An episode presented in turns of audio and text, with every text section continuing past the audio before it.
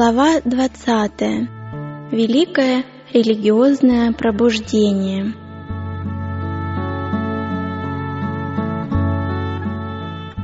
Великое религиозное пробуждение, которое вызовет проповедь о втором пришествии Христа, предсказано в 14 главе Откровения Иоанна Богослова пророчестве о первой ангельской вести – мы читаем об ангеле, летящем посредине неба, который имел вечное Евангелие, чтобы благовествовать живущим на земле и всякому племени, и колену, и языку, и народу.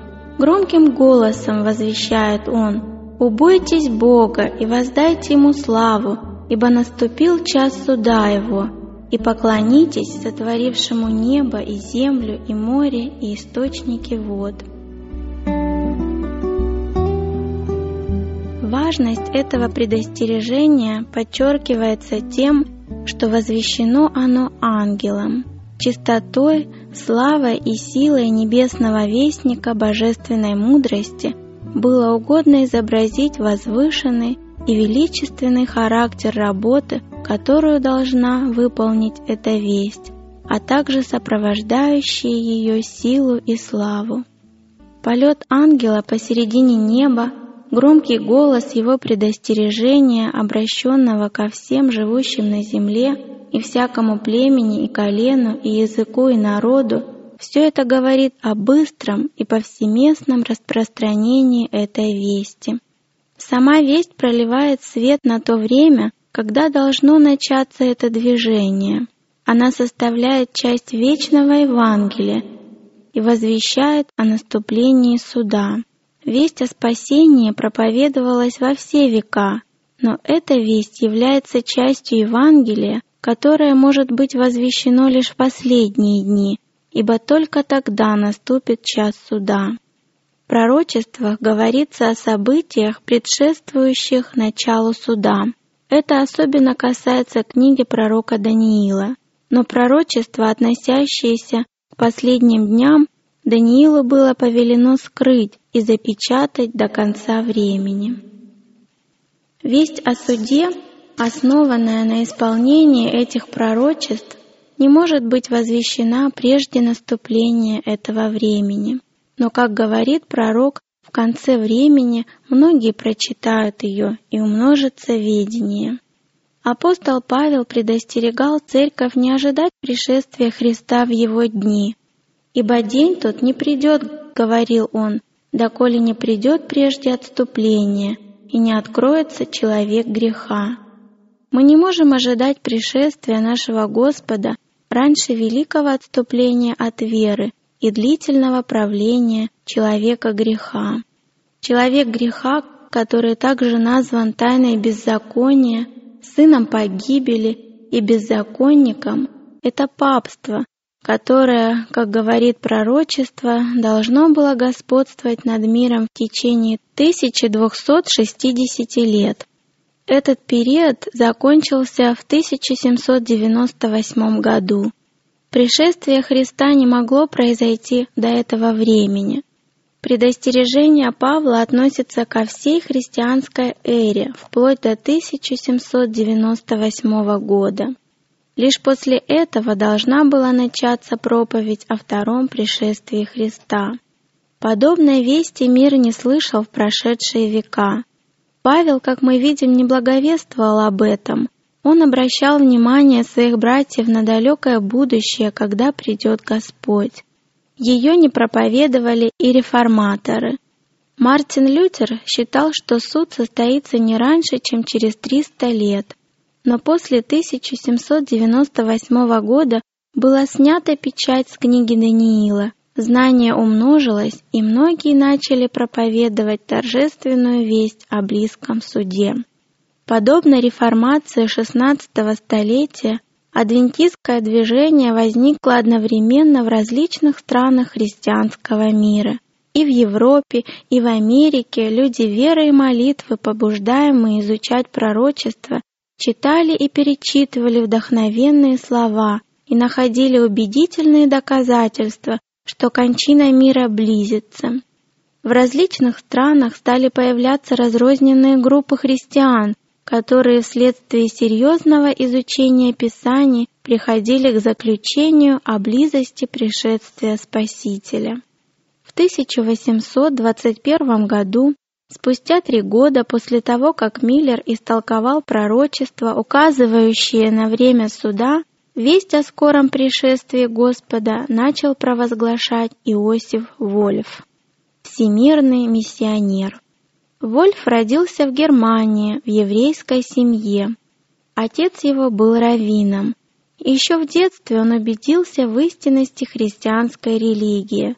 Обладая живым, ищущим умом, он внимательно прислушивался к беседам, происходившим в доме его отца, где ежедневно собирались посвященные иудеи и рассуждали о надеждах и чаяниях своего народа, о славе грядущего Мессии, и восстановлении Израиля.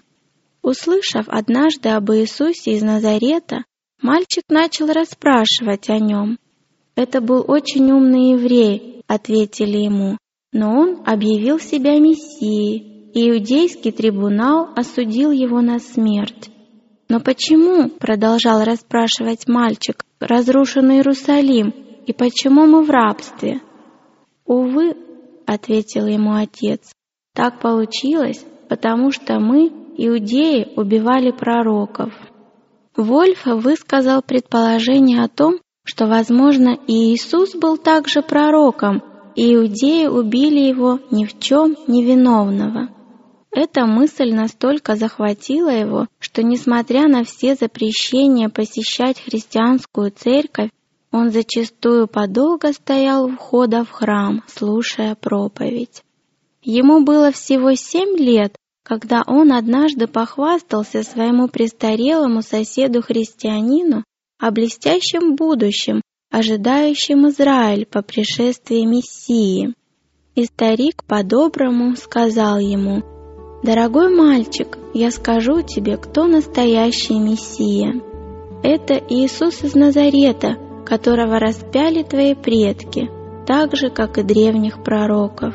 Иди домой и читай 53 главу Исаии, и ты сам убедишься в том, что Иисус Христос есть Сын Божий. Он пришел домой и, читая указанную главу, изумлялся, как точно исполнилось пророчество о Мессии в жизни Иисуса из Назарета. А может и в самом деле его сосед-христианин прав? Мальчик обратился к своему отцу за разъяснением этого пророчества – но натолкнулся на такое упорное, суровое молчание, что больше никогда уже не осмеливался затрагивать эту тему. Но это лишь усилило в нем желание больше узнать о христианстве. Родители мальчика самым тщательным образом скрывали от него истину, к которой он стремился. Но когда ему было всего 11 лет, он покинул отцовский дом и отправился в мир, чтобы приобрести образование, избрать себе религию и профессию. Некоторое время он жил у родственников, но вскоре его оттуда прогнали как вероотступника, и, оставшись без приюта и без денег, он принялся сам прокладывать себе жизненный путь на чужбине. Скитаясь с места на место, он старался приобретать знания, поддерживая свое существование уроками иврита. Благодаря влиянию наставника-католика он принял римско-католическую веру и решил стать миссионером среди своего народа. С этой целью он несколько лет спустя поступил в католический миссионерский колледж в Риме. Но вскоре его независимые суждения и откровенные высказывания навлекли на него обвинения в ереси. Он открыто нападал на злоупотребление духовенства и настаивал на необходимости реформы. Вначале он пользовался особенным расположением папских представителей, но в конце концов его изгнали из Рима. Под постоянным и неусыпным надзором церкви он переезжал с места на место, пока наконец стало очевидно, что он никогда не смирится с римским игом. В конце концов его сочли неисправимым и предоставили свободу действий. Тогда он решил отправиться в Англию и, приняв протестантскую веру, он стал членом англиканской церкви. После двухлетнего обучения он в 1821 году начал свою миссионерскую деятельность. Приняв великую истину о первом пришествии Христа как мужа скорбей, изведавшего болезни, Вольф видел также и то, что пророчества столь же ясно указывают на его второе пришествие в силе и славе. И указывая своему народу на Иисуса из Назарета, как на обетованного Мессию, и на его первое пришествие в унижении, как на жертву за грехи людей, Вольф также учил их, что Христос явится во второй раз как Царь и Освободитель. «Иисус из Назарета — истинный Мессия», — говорил он, которому пронзили руки и ноги, которого, подобно Агнцу, вели на заклание, который был мужем скорбей, изведавшим болезни, который после того, как скипетр отошел от Иуды и законодательная власть отчресал его, пришел в первый раз. Но он придет во второй раз на облаках небесных и с трубой архангела, и станет на горе Илионской, и владычество, которое некогда было дано Адаму над всем творением, и которое он потерял, будет передано Иисусу. Он будет царем над всей землей. Стенание и плач прекратятся, и повсюду будут раздаваться песни хвалы и благодарности. Когда Иисус придет во славе своего Отца со святыми ангелами, мертвые во Христе воскреснут прежде. Это и есть то, что мы, верующие, называем первым воскресением. Тогда и среди животных произойдут перемены, и они покорятся Иисусу. Воцарится всеобщий мир, Господь снова взглянет на землю и скажет, «Вот, весьма хорошо». Вольф верил, что пришествие Господа близко, его толкование пророческих периодов и определение времени Великого Конца незначительно расходилось со временем, указанным Миллером. Тем, кто указывал на слова Писания «о дне же и часе никто не знает», полагая, что люди вообще ничего не должны знать о близости пришествия, Вольф отвечал, «Разве наш Господь сказал, что день и час никогда не будут известны? Разве Он не дал нам знамение времени, чтобы мы знали хотя бы о близости его пришествия, подобно тому, как можно узнать о близости лета по распускающимся листьям смоковницы. Разве мы так и должны пребывать в неведении, если он сам учил нас не только читать книгу пророка Даниила, но и разуметь ее? И в той самой книге Даниила, где сказано, что слова будут запечатаны до конца времени – то есть времени пророка, сказано также, что многие прочитают ее, и умножится ведение. Наш Господь, как видно, предупредил нас не о том, что приближение этого времени мы не заметим, а о том, что точно о дне и часе никто не будет знать. Напротив, Он прямо говорит – что через знамение времени нам многое будет открыто, дабы мы готовились к его пришествию, подобно тому, как когда-то Ной приготовлял ковчег. Относительно общепринятой системы истолкования или искажения Писаний Вольф писал, «Большая часть христианской церкви отклонилась от правильного понимания Писаний и обратилась к призрачной системе буддистов, которые верят, что счастливое будущее человечества заключается в том, что люди будут беспрепятственно перемещаться по воздуху. И эти христиане думают, что когда написано «иудей», они должны читать «язычник», под Иерусалимом понимать церковь, а под землей — небо. Под пришествием Господа понимать прогресс миссионерских обществ. А восхождение на гору Дома Господнего они толкуют как большое, классное собрание методистов. В течение 24 лет с 1821 по 1845 год Вольф побывал в Африке, включая Египет и Абиссинию, в Азии, объехав Палестину, Сирию, Персию, Бухару и Индию. Он побывал в Соединенных Штатах, а по пути проповедовал на острове Святой Елены.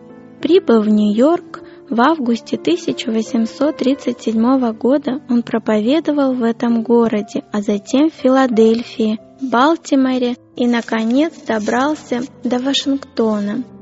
Здесь, как он писал, по предложению вице-президента Джона Куинси Адамса в одной из палат Конгресса мне предоставили возможность выступить в зале Конгресса, что я и сделал в субботу.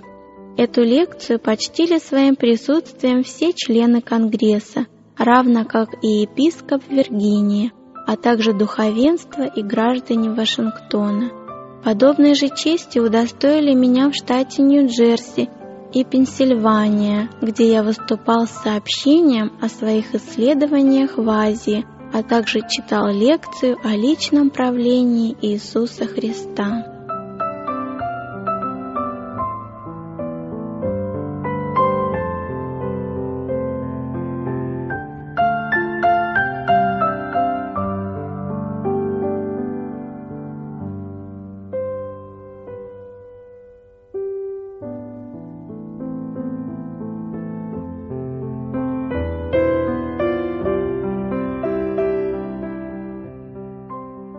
Доктор Вольф путешествовал по самым глухим краям без покровительства какой-либо европейской державы, переносил большие трудности и лишения и постоянно подвергался всевозможным опасностям. Его били палками, морили голодом, продавали однажды как раба и трижды приговаривали к смертной казни. Не раз он попадал в руки разбойников и однажды чуть не умер от жажды. Однажды у него отняли все имущество, и он был вынужден сотни миль пройти пешком через горы. В лицо ему бил мокрый снег, его босые ноги окоченели от холода, потому что он шел по замерзшему грунту. Когда ему советовали не отправляться без оружия к свирепым и враждебно настроенным племенам, он обычно говорил, что вооружен молитвой, желанием служить Христу и уверенностью в Его помощи. «Я также вооружен любовью к Богу и ближнему, а в руках у меня Библия».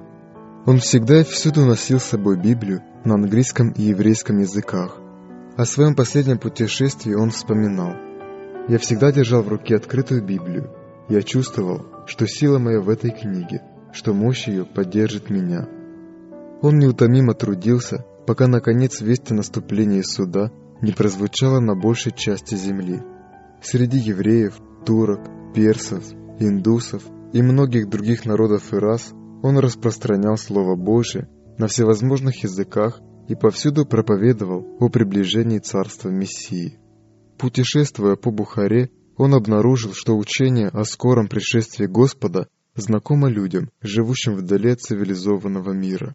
Арабы из Йемена, писал он, имеют книгу, которая называется «Сиера», в которой говорится о втором пришествии Христа и Его царствовании во славе. Они ожидают больших событий, которые должны произойти в 1840 году. В Йемене я провел шесть дней с детьми Рехава. Они не пьют вина, не сажают виноград, не сеют, живут в шатрах и вспоминают о добром старом Ионадаве, сыне Рехава. Я нашел среди них сынов Израиля из колена Дана, которые вместе с детьми Рехава ожидают скорого пришествия Мессии на облаках небесных. Подобное учение, как обнаружил другой миссионер, бытовало и в Татарии. Татарский мулла спросил миссионера, когда же Иисус Христос придет во второй раз. И услышав, что тому ничего не известно об этом, крайне удивился невежеству человека, претендовавшего на роль библейского учителя. Мулла был твердо убежден, что Христос придет приблизительно в 1844 году. В Англии весть о пришествии начала звучать с 1826 года. Здесь это движение не приобрело такие определенные очертания, как в Америке. О точном времени говорилось не всюду, но широко проповедовалась великая истина о скором пришествии Христа в силе и славе. Она проповедовалась не только среди сектантов и раскольников. Английский писатель Мюран Брок говорил, что около 700 служителей англиканской церкви проповедовали Евангелие Царствия. Но и в Великобритании прозвучала весть о том, что Господь придет в 1844 году. Здесь широко распространялись адвентистские брошюры, привезенные из Соединенных Штатов, переиздавались книги и журналы. В 1842 году Роберт Уинтер, англичанин по происхождению, приняв адвентистскую веру в Америке, возвратился на родину, чтобы возвещать о пришествии Господа. Многие присоединились к нему в его работе, и весть о суде вскоре начала проповедоваться в различных частях Англии.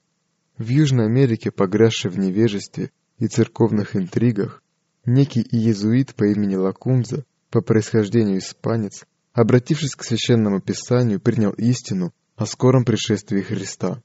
Испытывая побуждение предостеречь народ и вместе с тем желая избежать осуждения Рима, он изложил свои взгляды в сочинении, опубликованном под вымышленным именем Рави бен Эзра, представившись обращенным иудеем. Лакунза жил в XVIII столетии, но только в 1825 году его книга попала в Лондон, где она была переведена на английский язык. Эта книга углубила уже пробудившийся в Англии интерес к вопросу о втором пришествии. В Германии эту весть нес людям Бенгель, служитель лютеранской церкви, виднейший богослов и критик XVIII столетия. Получив образование, Бенгель посвятил себя изучению теологии, чему способствовал его серьезный духовный склад ума, развившийся в ранней молодости благодаря упорным занятиям и самодисциплине. Подобно другим вдумчивым юношам, он не избежал тяжелой борьбы с сомнениями и трудностями в сфере духовной жизни, и с каким глубоким чувством он впоследствии вспоминал о тех многочисленных стрелах, которые пронзали его бедное сердце и превратили его юность в тяжкое бремя. Став членом Вюртембергского церковного суда, он встал на защиту религиозной свободы. Отстаивая права и привилегии церкви, он в то же время отстаивал и принцип разумной свободы для тех, кто по соображениям совести не мог оставаться в ее братстве. Благотворное влияние его деятельности до сих пор ощущается на его родине. Однажды, готовясь к проповеди и задумавшись над 21 главой Откровения, Бенгель был поражен содержащимися в ней сведениями о втором пришествии Христа. Пророчества книги Откровения раскрылись перед ним с необычайной ясностью, потрясенный многозначительностью и грандиозным величием изображенных пророком картин, он не в силах был думать ни о чем другом. На другой день эта истина вновь предстала пред ним во всей своей очевидности и силе. И с того времени он всего себя отдал изучению пророчеств, особенно апокалипсиса, и вскоре пришел к убеждению, что они указывают на близость пришествия Христа. Вычисленная им дата этого события расходилась только в нескольких годах с теми расчетами, которые позднее осуществил Миллер. Сочинения Бенгеля распространились по всему христианскому миру.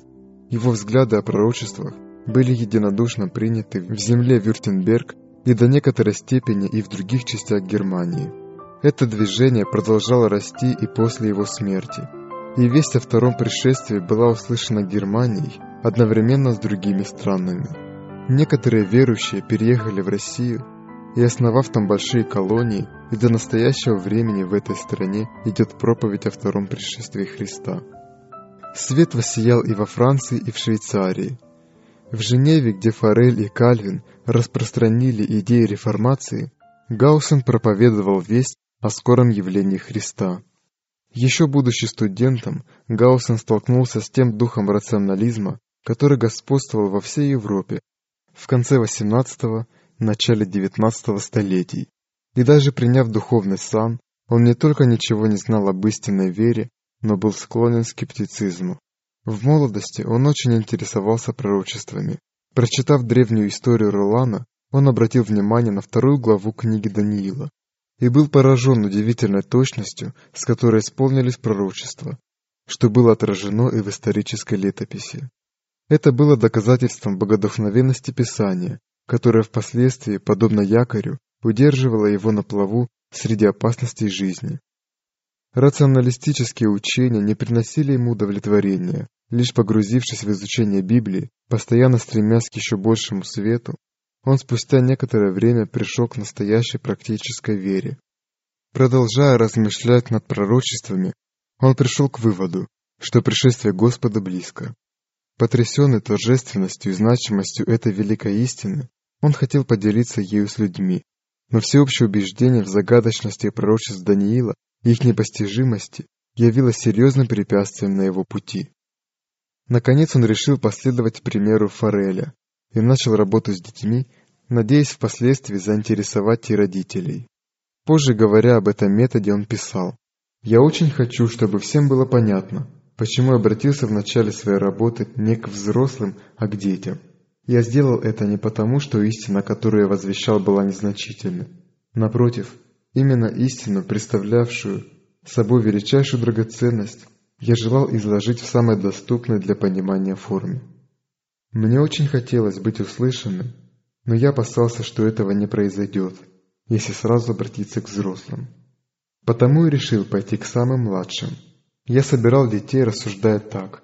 Если группа моя растет, если видно, что им интересно, что они понимают, о чем идет речь, и рассуждают о слышанном, значит я могу надеяться на второй подобный кружок. И взрослые, в свою очередь, убедятся, что стоит посидеть и поразмышлять об этом предмете. Когда это происходит, дело движется вперед. Ожидания Гаусена оправдались. Обратившись к младшим, он заинтересовал и старших. Его церковь была переполнена внимательными слушателями. Среди них часто оказывались влиятельные и ученые люди, чужестранцы, приехавшие в Женеву, и весть о втором пришествии распространялась и в других краях.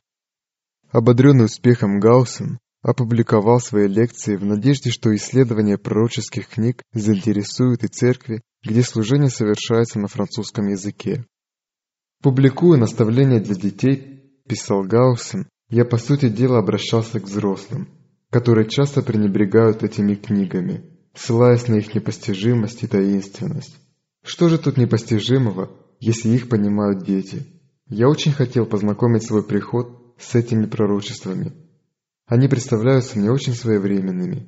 Их изучение поможет нам приготовиться к надвигающимся испытаниям, поможет бодрствовать, с надеждой ожидая Иисуса Христа.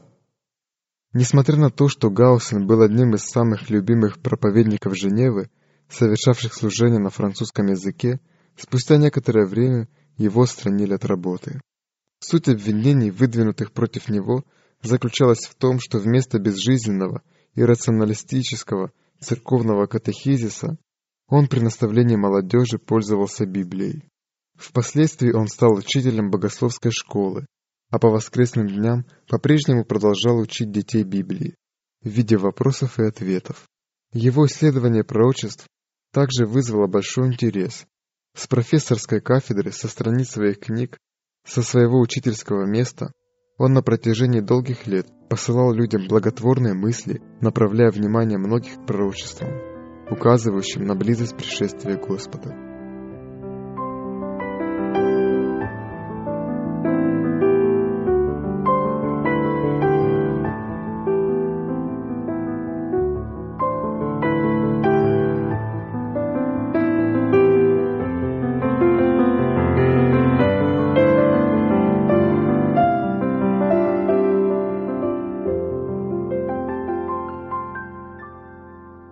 Весть о втором пришествии Христа проповедовалось и в Скандинавии, повсюду вызывая большой интерес.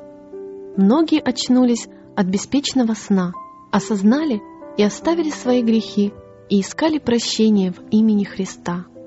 Но руководители государственной церкви восстали против этой деятельности, и по их настоянию некоторые проповедники были брошены в темницу.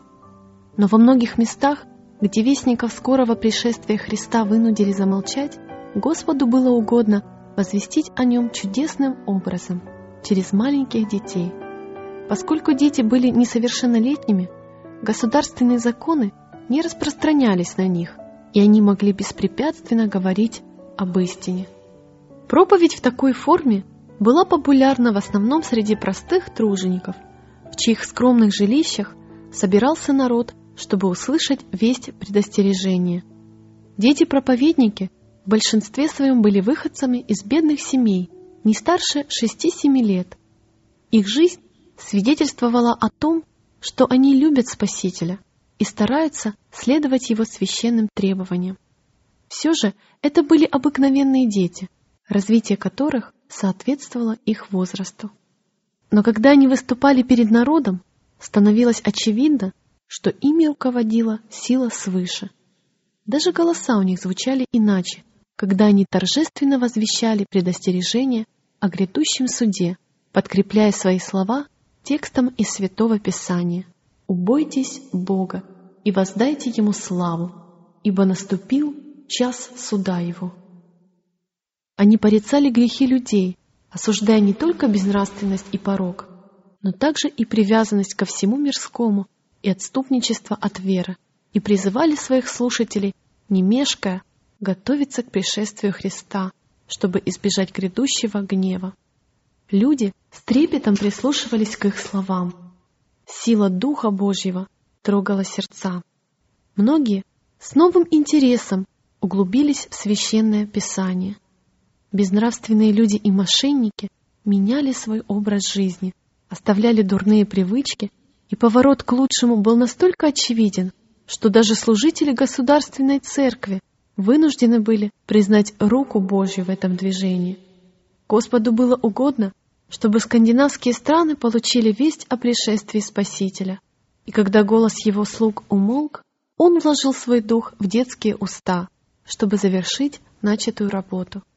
Когда Иисус приближался к Иерусалиму в сопровождении ликующих людей, которые, восторженно размахивая пальмовыми ветвями, провозглашали его сыном Давидовым, завистливые фарисеи потребовали, чтобы он заставил их замолчать. Но Иисус ответил, что все происходящее является исполнением пророчества, и если люди умолкнут, тогда камни возопьют. Народ, напуганный угрозами священников и начальников, при входе в ворота Иерусалима притих, но дети, проникнувшие во дворы храма и не ведавшие никакого страха, кричали, размахивая пальмовыми ветвями. «Асанна сыну Давидову!» Когда же фарисеи, сильно огорчившись, сказали ему, «Разве ты не слышишь, что они говорят?» Иисус ответил, «Разве вы никогда не читали, что Иисус детей и грудных младенцев ты устроил себе хвалу?» Подобно тому, как Господь действовал через детей во время первого пришествия Христа, Он также привлек их и для возвещения вести о Его втором пришествии. Божье Слово о том, что весть о пришествии Спасителя будет проповедана всем народам, языкам и племенам, должно исполниться. Уильяму Миллеру и его единомышленникам было поручено провозглашать эту весть в Америке. Эта страна стала центром великого адвентистского движения – Здесь наиболее полно исполнилось пророчество первой ангельской вести. Отсюда сочинения Миллера и его сотрудников распространялись по различным странам. Куда бы ни проникали миссионеры, они повсюду несли с собой радостную весть о скором пришествии Христа. Во всех концах земного шара распространялась евангельская истина. «Убойтесь Бога и воздайте Ему славу, ибо наступил час суда Его». В умах людских глубоко укоренилось пророческое свидетельство, которое, казалось бы, указывало на пришествие Христа весной 1844 года. Эту весть Проповедники несли из одного штата в другой, повсюду вызывая самый глубокий интерес.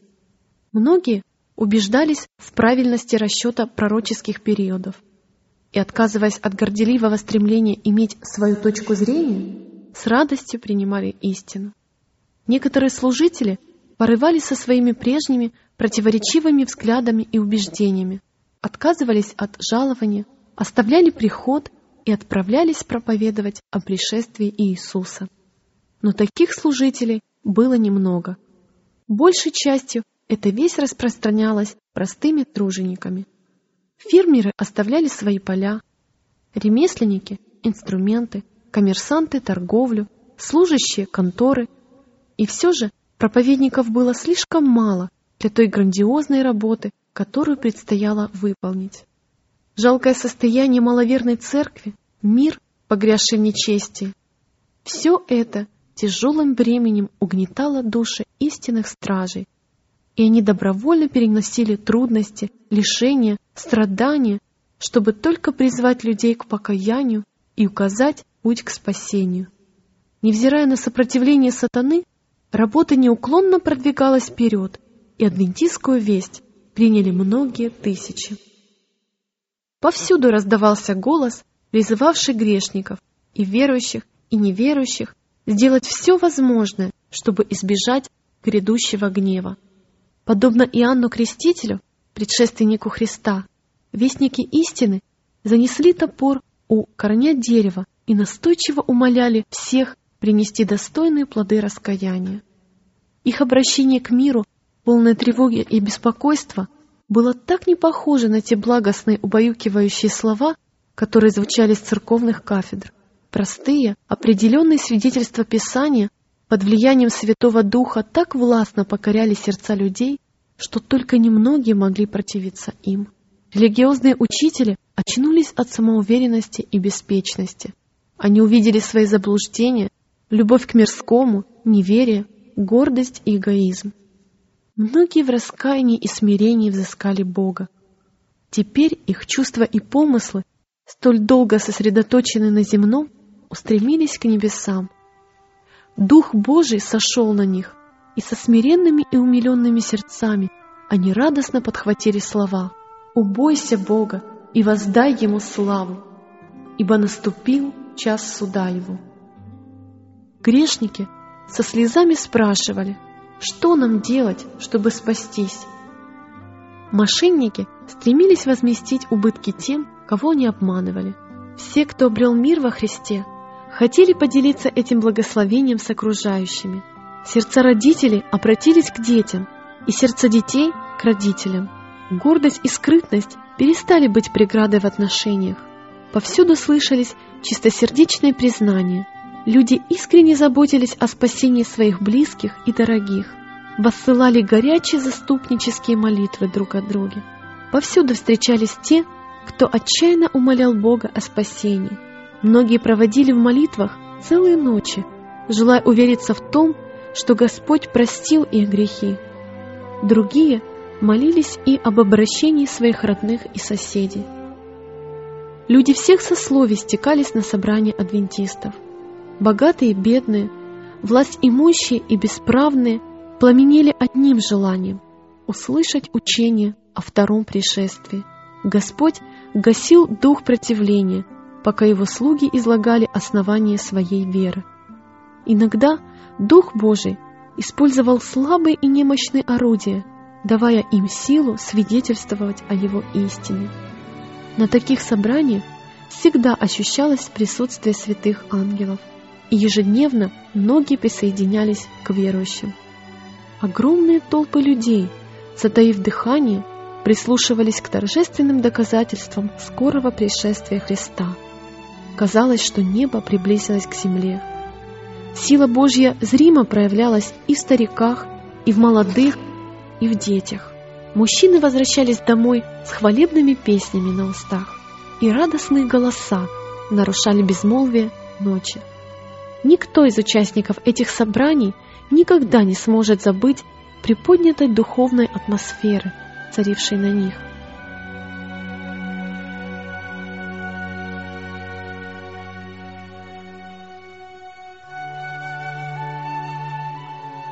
Указание точного времени пришествия Христа – вызывало большое недовольство среди всех слоев общества, начиная от церковных служителей до самых закоренелых грешников. Как точно сбылись слова пророчества. Знайте, что в последние дни явятся наглые ругатели, поступающие по собственным своим похотям и говорящие, где обетование пришествия Его? Ибо с тех пор, как стали умирать отцы от начала творения, все остается так же. Многие, утверждавшие, что любят Спасителя, говорили, мы принимаем учение о втором пришествии, но зачем же указывать точную дату этого события? Но всевидящему Богу были открыты их сердца. Они совершенно не желали слышать о пришествии Христа, который будет судить мир по правде. Они были неверными рабами. Они боялись Бога, испытывающего сердца, боялись встречи с Господом, потому что не выдержали бы серьезной проверки. Подобно иудеям во время первого пришествия Христа, эти люди не были готовы приветствовать Иисуса. Они не только отказывались слушать четкие доказательства Библии, но и высмеивали тех, кто с трепетом ожидал Господа.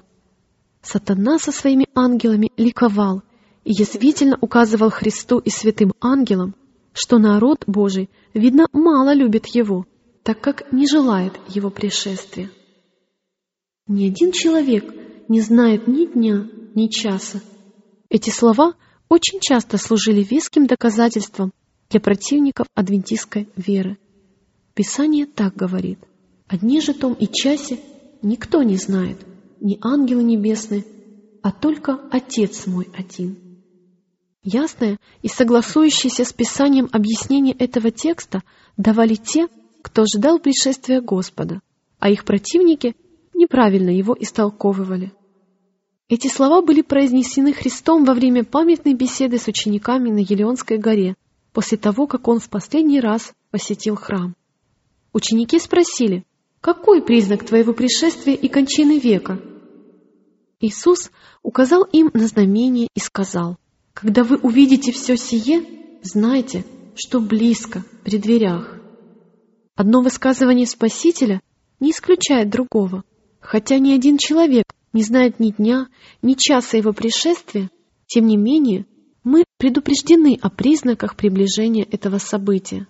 Нам также сказано, что пренебрегая его предостережениями, закрывая глаза на все, что указывает на близость его пришествия, мы совершаем такую же роковую ошибку, как и те люди, которые жили в дни Ноя и не желали внимать предостережению Ноя о грядущем потопе. В притче, которая записана в той же главе, противопоставляется верный и неверный слуга. Показана также и печальная участь того слуги, который сказал в сердце своем, «Не скоро придет господин мой». Эта притча ясно говорит нам, как Христос отнесется к тем, кто бодрствовал, ожидал Его и учил других о Его пришествии, и к тем, кто отрицал это. «Бодрствуйте», — говорит он, — «блажен тот раб, которого господин его, придя, найдет поступающим так. Если же не будешь бодрствовать, то я найду на тебя, как тать, и ты не узнаешь, в который час найду на тебя». Павел говорит о тех, для кого явление Христа будет неожиданным. День Господень так придет, как тать ночью. Ибо когда будут говорить «мир» и «безопасность», тогда внезапно постигнет их пагуба и не избегнут. Он также обращается и к тем, кто внимателен и бодрствует. Но вы, братья, не во тьме, чтобы день застал вас, как тать. Ибо все вы сыны света и сыны дня. Мы не сыны ночи, не тьмы. Таким образом, мы видим, что Священное Писание никому не дает основания думать, что человек должен оставаться в неведении относительно близости пришествия Христа. Только те не хотели слушать этих объяснений, кто искал благовидного предлога, чтобы чем-то объяснить свое утверждение истины. Дерзкие насмешники и даже рукоположенные служители Христа без устали повторяли «Одни и часе том не знает никто, когда народ пробудился и начал искать путь ко спасению, Религиозные учители стали между ними и истиной, стараясь рассеять их страх ложными толкованиями Слова Божьего. Неверные стражи объединились с великим обольстителем, крича «Мир! Мир!», хотя Бог не говорит о мире. Подобно фарисеям в одни Христа, многие отказались войти в Царство Небесное сами и препятствовали желающим. Они повинны в крови этих душ. Первыми приняли эту весть самые скромные и преданные Богу члены церкви. Те, кто самостоятельно исследовал Библию, не могли не видеть необоснованности и ошибочности общепринятых взглядов на пророчество. И там, где люди не находились под влиянием духовенства, а сами размышляли над Словом Божьим, адвентистское учение принималось, поскольку было подкреплено авторитетом Библии. Многие подвергались гонениям от своих собратьев, которые не желали слышать о пришествии. Некоторые люди, стремясь сохранить положение в церкви, помалкивали о пробудившейся надежде, но другие чувствовали, что верность Господу несовместима с сокрытием истин, которые Он доверил им. Немало людей исключили из официальных церквей только по той причине, что они выражали свою веру в пришествие Христа. Те, кто страдал за истину, утешались словами пророка. «Ваши братья, ненавидящие вас и изгоняющие вас за имя Мое, говорят, пусть явит себя в славе Господь, и мы посмотрим на веселье ваше». Но они будут постыжены.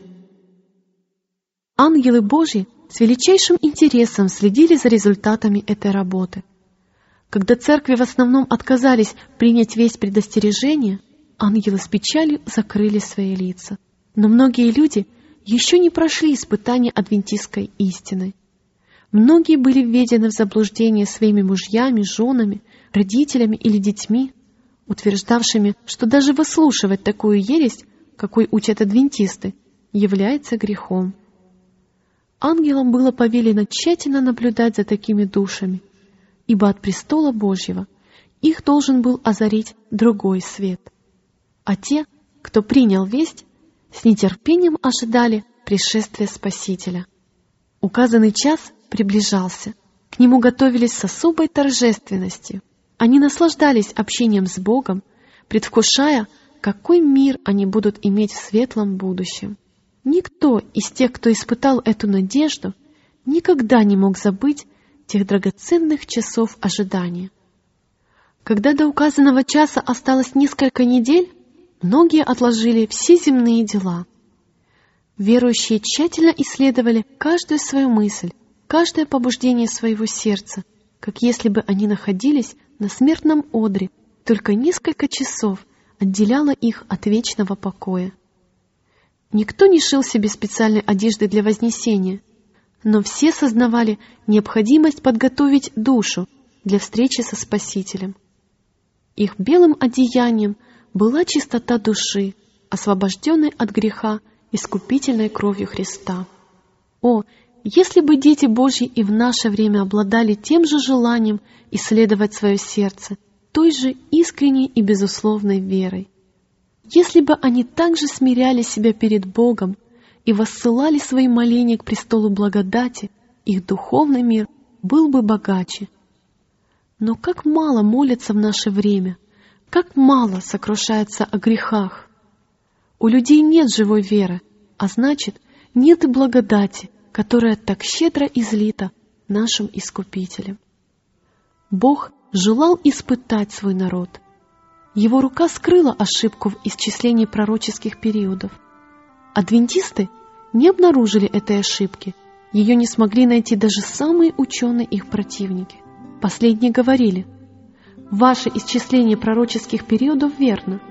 Должно произойти какое-то великое событие, но не то, которое предсказано Миллером. Это будет не второе пришествие Христа, а обращение всего мира».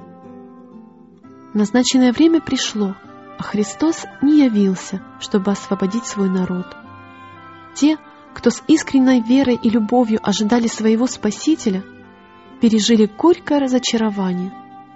Однако Бог осуществил свое намерение. Он испытал сердца тех, кто уверял, что ожидает его явления. Между ними было много и таких, которые обратились только под давлением страха, не руководствуясь высшими побуждениями. Их поверхностное обращение не произвело никакой перемены в их сердцах и жизни. Событие, которого так ждали, не произошло, и эти люди заявили, что не испытывают разочарования, так как никогда и не верили в пришествие Христа. Они первыми начали глумиться над скорбью искренних детей Божьих. Но Иисус и все небесное воинство с величайшей любовью и сочувствием следили за испытанными и верными, хотя и разочарованными детьми Божьими. Если бы отодвинуть завесу, разделяющую видимый и невидимый мир, тогда можно было бы видеть, как небесные ангелы плотным кольцом окружают верных детей Божьих, защищая их от стрел сатаны.